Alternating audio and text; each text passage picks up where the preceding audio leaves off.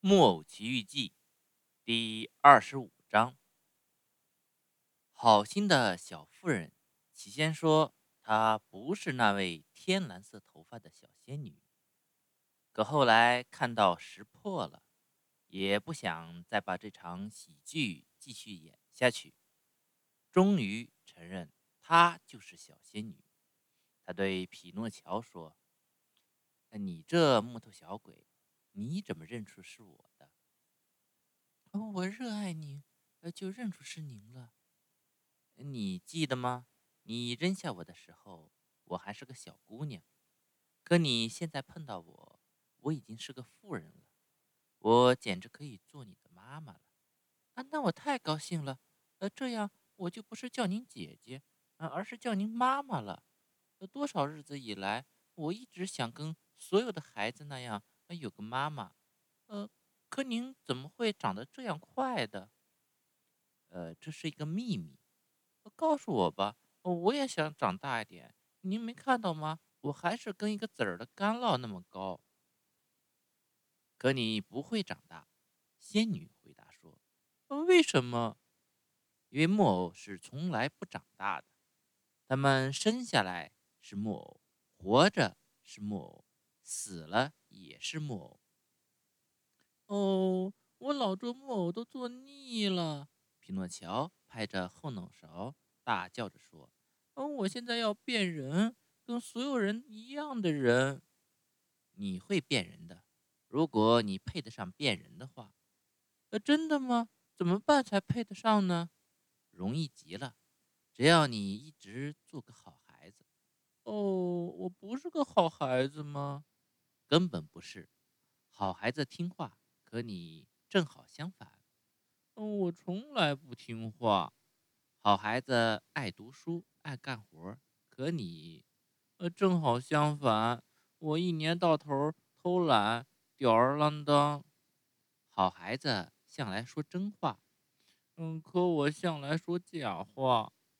好孩子高高兴兴去上学，可学校叫我肚子疼。呃，不过从今以后，我要改变我的生活。你答应我这样做吗？哦，我答应你这样做。呃，我要变成一个好孩子。呃，我还要成为我爸爸的安慰。呃，这会儿我可怜的爸爸在哪儿呢？我不知道。我还能看见他和拥抱他吗？我有这份福气吗？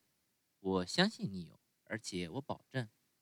匹诺乔听了这个回答。高兴地抓住仙女的手，发疯似的吻起来。接着，他抬起头，亲热地看着仙女，问道：“呃，告诉我，好妈妈，你不是真死了吧？”“好像不是。”仙女微笑着回答。“那您知道我当时多么伤心？觉得喉咙都堵住了，那一个字一个字的读。呃，这里安眠着。”“我知道，因此我就原谅你了。”你的伤心是真诚的，这使我知道你有一颗善良的心。一个孩子有颗善良的心，即使有点顽皮，有些不好的习惯，总还是有希望。就是说，总是可以希望他重新走上正路的。因此，我跟到这儿来找你，我要做你的妈妈。哦，多美啊！匹诺乔大叫，高兴地跳起来。你要听我的话，永远照我对你说的去做。哦，我愿意，我愿意，我愿意。从明天开始，仙女往下说，你就去上学。匹诺乔马上不那么高兴了。然后选择一种你喜欢的手艺或者工作。匹诺乔脸都板起来了。你牙齿缝里咕噜些什么？仙女用不高兴的口气问他。我说的是，木偶低声叽叽叫着说：“现在才去上学，好像晚了点儿。一点不晚，我的宝贝，你记住了，读书学习是永远不会晚的。可我不想干手艺或工作什么的，为什么？因为我觉得干活太累。我的孩子，仙女说，说这种话的人，最后。”差不多不是进监狱，就是进医院。告诉我，一个人不管生下来是穷是富，在这个世界上都得做点事，干上一行都要劳动。